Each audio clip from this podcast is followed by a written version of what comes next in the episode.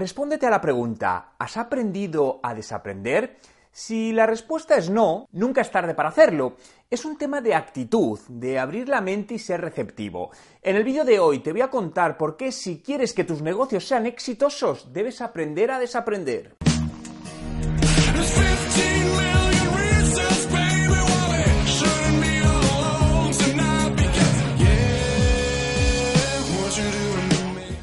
¿Qué tal? Mi nombre es Juan Merodio y bienvenido a un nuevo vídeo. Si es tu primera vez y quieres aprender todos los trucos sobre marketing digital y cómo ser un emprendedor de éxito, suscríbete a mi canal. Sé que esto suena algo raro, pero nada es para siempre. Y desde el punto de vista de los negocios y el consumidor, el cambio es una constante, por lo que lo de ayer no te vale para hoy y lo de hoy no te valdrá para mañana por lo que vivir en un constante cambio es necesario para obtener el máximo resultado en los negocios.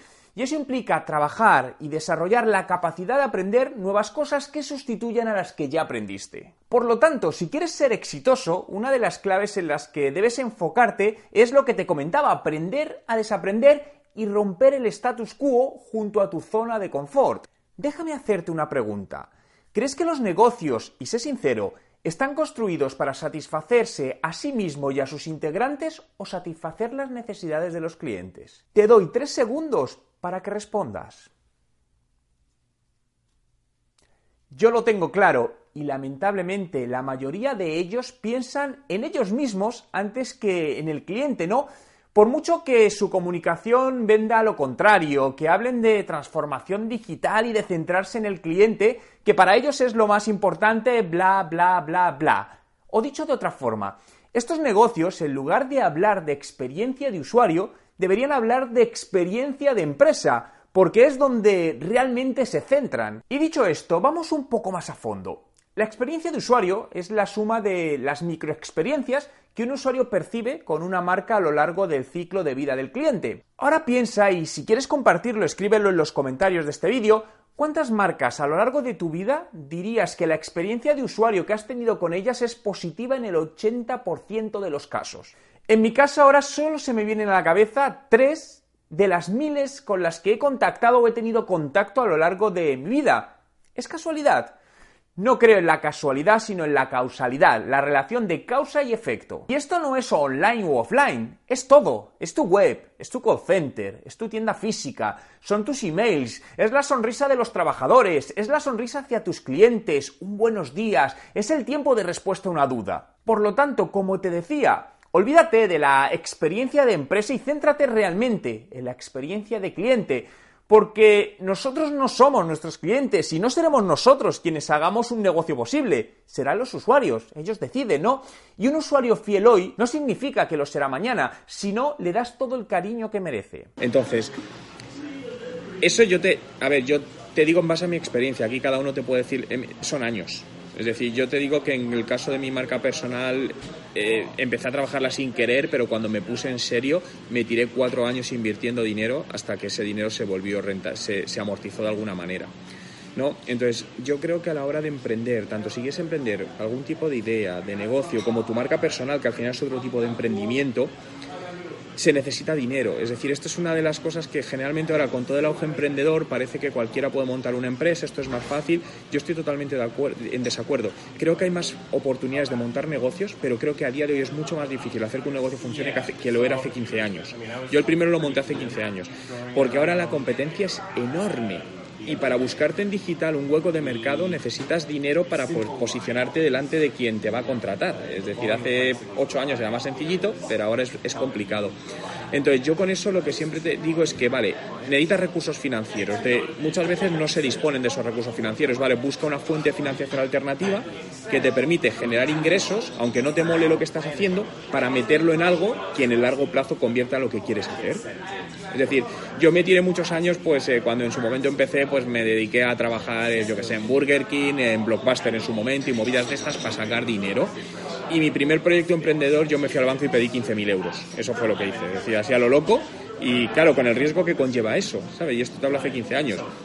Las cosas me fueron bien y, y recuperé la inversión en el mes 12 y a partir de ahí decidí dedicar, yo estaba trabajando en otra empresa que no sabía, no, porque tenía que vivir de algo, coño, y pagar el préstamo. Entonces a partir del mes 12 ya me dediqué full time a eso y a partir de ahí fue un poco empezar rodando, ¿no? Pero por eso la parte de, de necesidad financiera, es decir, es algo muy importante porque si tú quieres trabajar como freelance, yo lo primero me haría un plan de negocio, es decir, qué vas a necesitar para, para, todo eso y qué lo vas a conseguir.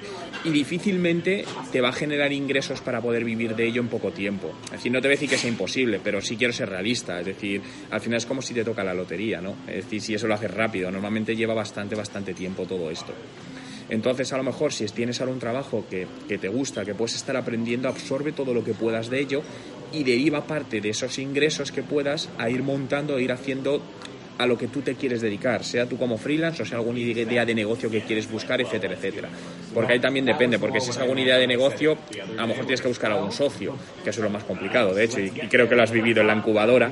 Al final eso es, eso es lo, eso es súper complicado. De hecho, la mayoría de problemas en las empresas no es por la empresa, es por, lo, por, por, los socios, ¿no? Entonces, yo es algo que he sufrido bastante mal y bueno, he sufrido los dos lados y lo tengo claro. Entonces, yo lo que te diría es eso, que al final trabajes como una doble estrategia de marketing. Una para hoy, porque tienes que obviamente que vivir y generar unos ingresos, y otra, vete derivando hacia algo que te pueda convertir en negocio. Planteate dos, tres, cuatro años de, de margen, más o menos es que busques aquello en lo que por un lado crees que tienes experiencia y has aportado valor y por otro lado que a ti te guste. Porque te puede pasar que, vale, te puede, te puede dar bien AdWords, pero a ti no te mola estar ocho horas al día optimizando campañas, ¿sabes? Porque es que te tiene que gustar. Claro, es igual que la analítica, es decir, puedes ser bueno en analítica web, pero si no te mola estar todo el día ahí cruzando datos, eso es una mierda de vida, estar así, por mucho dinero que pueda ganar con eso. ¿Sabes? Entonces, buscar qué es lo que te mola, si a lo mejor la parte estratégica, más táctica, y ver quién es tu cliente, a quién puedes llegar. Es decir, ahí sí tienes que a lo mejor hacer alguna labor proactiva de captación de clientes, porque eso no es tanto para mi internet, sino es moverte en eventos, en ferias, echarle todo el morro que, que, tengas, ¿sabes? Que da lo mismo, que te dicen 10 que no, pues el 11 te dirá que sí, si eso es lo de menos al final. Y poco a poco ir por ahí sacando algún cliente gratis, si puedes hacerlo. Si, ¿sabes? Es decir, déjame un mes, dos meses gratis, te demuestro que esto te puede dar algo de, de tracción, algo de resultados, y luego si eso hablamos. Eso puede ser una buena opción también muchas veces cuando no tienes tampoco al final nada sostenible que puedas demostrar en alguna manera para, para convencerle. Y bueno, ahí, ahí yo te doy una apreciación, es decir, el término transformación digital se malinterpreta y la mayoría de empresas entienden por transformación digital el digitalizar tu negocio cuando realmente no es así. Un proceso de transformación digital es un proceso que incumbe muchas más cosas y lo que es el marketing es una, es una de ellas, ¿no? Entonces, por eso muchas veces yo siempre les aclaro a las empresas que dicen, quiero transformación digital. No, lo que quieren es marketing digital. Transformación digital es entrar, cambiar tus recursos humanos, cambiar tu organigrama, cambiar tus modelos de negocio y cambiar otras cosas cosas. Pero sí se le puede. Lo que sí es importante marca personal es que busques tu diferenciación. Pero no te preocupes por la limitación, es decir, al final no se trata de tener dos millones de visitas en un blog o dos millones de visitas en YouTube, que es lo que la gente se cree. Es decir, tú puedes tener 500 visitas a un vídeo, pero si de esas 500 visitas 400 son cualificadas y hay una que decide llamarte por eso y es, es más que suficiente. Entonces, al final, eh, es siempre la, a mí no me preocupan los números, aunque la mayoría de empresas se, se obsesionan por eso, pero en serio, a, nivel de cuando buscas negocio es lo de menos, es lo que menos importa. Vete a nicho, es donde está la rentabilidad. Lo primero es organización y lo segundo es rodearte, es comprar tiempo. ¿Cómo compras tiempo? Con gente que te ayuda a hacer cosas que, es decir, por ejemplo, ¿por qué hace tres, cuatro, no, seis meses cogí una persona de Content Strategies? Porque el, el contenido lo genero yo, pero necesito a alguien que me ayude a regenerar contenidos porque no me da tiempo ahora mismo estoy voy a contratar a una persona para, para, para, hacer crecer más rápido mi canal de YouTube. ¿Por qué? Porque, a ver, yo sé cómo hacerlo, porque me, pero, me, pero no tengo el tiempo para poderme dedicar a analizar todos los datos para hacer los cambios. Entonces, al comprar tiempo, puedes hacer que ese tiempo lo conviertas en más dinero por otro canal. Es, lo que, es decir, al final la velocidad es un factor de éxito. Claro, al principio, ¿qué sucede? Que tienes que hacértelo tú todo mismo. Vale, perfecto, pues al final es un tema de horas. Es decir, cuando es eso, pues duerme menos. Yo, yo soy muy radical con esto. Que me dice, eh, es que no estoy en una conferencia, me dijo, es que no me da tiempo tal. Le dije, levántate una hora antes, ya tienes una hora más al día. Ah, es que no me. Oh, coño, vale. Pues bueno, pues es que nadie dijo que todo esto fuese fácil, ¿vale? Pero duerme cinco horas al día durante un tiempo. Entonces, Es que al final es eso, cuando el dinero lo que haces es comprar tiempo, el tiempo es finito y es el mismo para todos. Entonces, y centrarte en aquello que eres bueno, sobre todo, en lo que te, en lo que te mola. Es decir, yo soy bueno en estrategia, yo no soy bueno llevando equipos de gente, es decir, pero yo lo que te diría es sobre todo que dediques todos los esfuerzos, todo el tiempo que puedas en conseguir eso y prueba y error, porque probablemente empieces por una línea que no te funciona, y te das cuenta y dices, hostia, pues hay que ir corrigiendo en función de los datos. Es decir, analiza todo, todo. Y eso es lo que te va a decir por dónde tienes que ir. Trabajo de la idea, el tal, no sé qué, llévatelo a un blog y llévatelo a un podcast. Si es que al final, una vez que tienes un vídeo, tú puedes exportar el audio. Es decir, ¿qué son? 40, bueno, 20 minutos más, pero joder, son 20 minutos más y estás abriendo un nuevo canal que muy poca gente tiene. Siempre, sí, siempre. Es decir, no, sí, porque igual que en Facebook, eh, contenido nativo, porque al final entre ellos se llevan mal. Entonces, que no te preocupe el tema de visualizaciones. Es decir, vuelvo a lo mismo, olvídate los números. Lo peor que tenemos en esta vida son los números que nos dicen algo, porque la gente se centra en ellos y es una gilipollez. Es decir, céntrate en la experiencia del usuario. Al final un usuario le va a ser más cómodo o lo ve dentro es decir, luego puedes poner en el enlace si quieren suscribirse a tu canal de YouTube, pero mantén siempre el formato dentro de cada canal. No intentes derivar el tráfico. Digo, joder, pues vaya mierda, porque no me cuenta. Pero al final yo sé que estoy llevando a muchísima gente por ahí que me lee, que me tiene un impacto, aunque no lo pueda medir. Me da igual, experiencia de usuario por encima de todo. Si, por ejemplo, a nivel de contenidos una cosa es lo que se debe hacer y otra lo que hago yo. A ver, lo que se debe hacer es analizar qué términos o qué cosas son lo que la gente más busca y a raíz de eso generar los contenidos. Yo eso no lo cumplo, ¿vale? Pero ¿por qué? Eso se lo digo a las empresas, pero, una, pero yo hago los contenidos que me salen del bolo, como te digo. ¿Por qué? Porque es lo que... Pero porque es lo que creo, es decir, entonces mi objetivo no es conseguir eh, el tráfico bestial ni estar. Yo no soy un medio de comunicación, no vendo publicidad, entonces no es mi objetivo. Mi objetivo es dar un contenido que, que sea de calidad para quien me sigue. Entonces yo genero contenidos así, tengo todo mi Evernote. Bueno, te puedo decir que los vídeos, tengo grabados vídeos para 15 días, ya grabados creados, los están grabados y sigo grabando. Pero yo ahora mismo, si parase, tengo vídeos para los próximos 15 días. Tengo 38 vídeos ya guionizados y tengo otros 140 por guionizar. Levantarte a las 4 de la mañana. No, no, te lo digo, levantarte entre las 4 y las 5 de la mañana, no va en coña, yo se lo, se lo digo a todo el mundo. Yo es algo que llevo haciendo muchísimos años y gente que en la vida habría hecho eso y ha adoptado esa rutina se ha dado cuenta. Porque hay un tema, sí, porque hay un tema, es decir, en esas horas no te está molestando nadie. Es decir, hay gente que dice, yo soy mejor trabajando por las noches. Vale, tema de biorritmo, no te digo que no, pero por las noches tu cerebro está mucho más cansado que como está levantándose pronto. Entonces, si tú te pones a trabajar a las cuatro y media de la mañana, te aseguro que de cuatro y media a ocho no te molesta ni Dios por ningún lado. Y la media, cuando yo empiezo a notar que las empresas empiezan a trabajar realmente, es decir, que me empiezan a llevar a nivel, las 10 de la mañana. Es decir, en ese tiempo, lo que ha avanzado es decir, ni te imaginas todo eso. Y bueno, ahora yo voy seis horas por detrás aquí en Canadá, pero bueno, me da igual. Entonces, para mí eso es uno de los, de los mejores hábitos, levantarte pronto y bueno, hacer deporte. Yo hago deporte todos los días a las 8 de la mañana. Por ejemplo, mucha gente, eh, yo me atrevería a decir que la mayoría de gente actúa como tú, es decir, de acostarse tarde. Yo me mayoría que, que gente que conozco hace eso, ¿eh?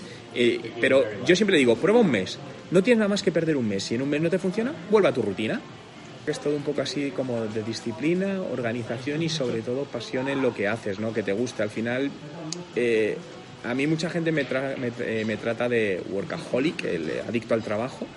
Eh, yo no lo considero, ¿vale? Por una simple razón y es porque yo no considero que trabajo. Es que a mí me gusta tanto lo que hago que es que lo disfruto. Es decir, y entonces poco a poco intento no hacer las cosas que no me gustan. Antes me tenía que comer más cosas, poco a poco hay cosas que puedo tener la suerte de decir que, que no. Y, al final, lo de integrar vida personal, el, el, balance de vida personal y, y, profesional, para mí no existe, para mí es un tema de integración. Vivimos por un proceso donde se está automatizando todo, ¿vale? Y en los próximos 10 años, todo lo que es potencialmente eh, automatizable se va a hacer. ¿Qué significa eso? Que toda la gente que hoy está haciendo algo que una máquina lo pueda hacer, se van a ir a la mierda. Es duro, pero es así, ¿vale? Entonces, desde temas de reponedores en supermercados, etcétera, etcétera, pero hasta, te lo lleva a mi sector, a nuestro sector, temas de gestión de campañas de marketing digital.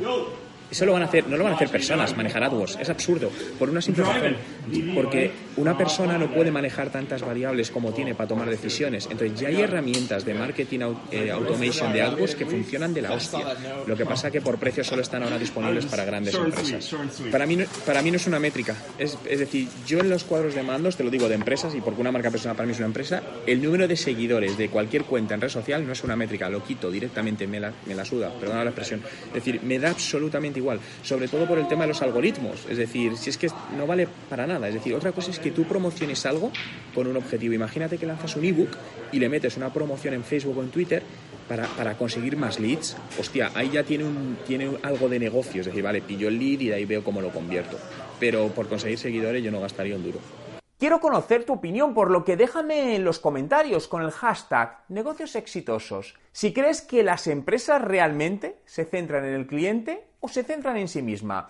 Entre todos los comentarios de los vídeos del mes sortaré mi curso de estrategia de marketing digital. Y si te ha gustado este vídeo y quieres que siga haciendo más vídeos como este, recuerda darle a me gusta y suscribirte a mi canal.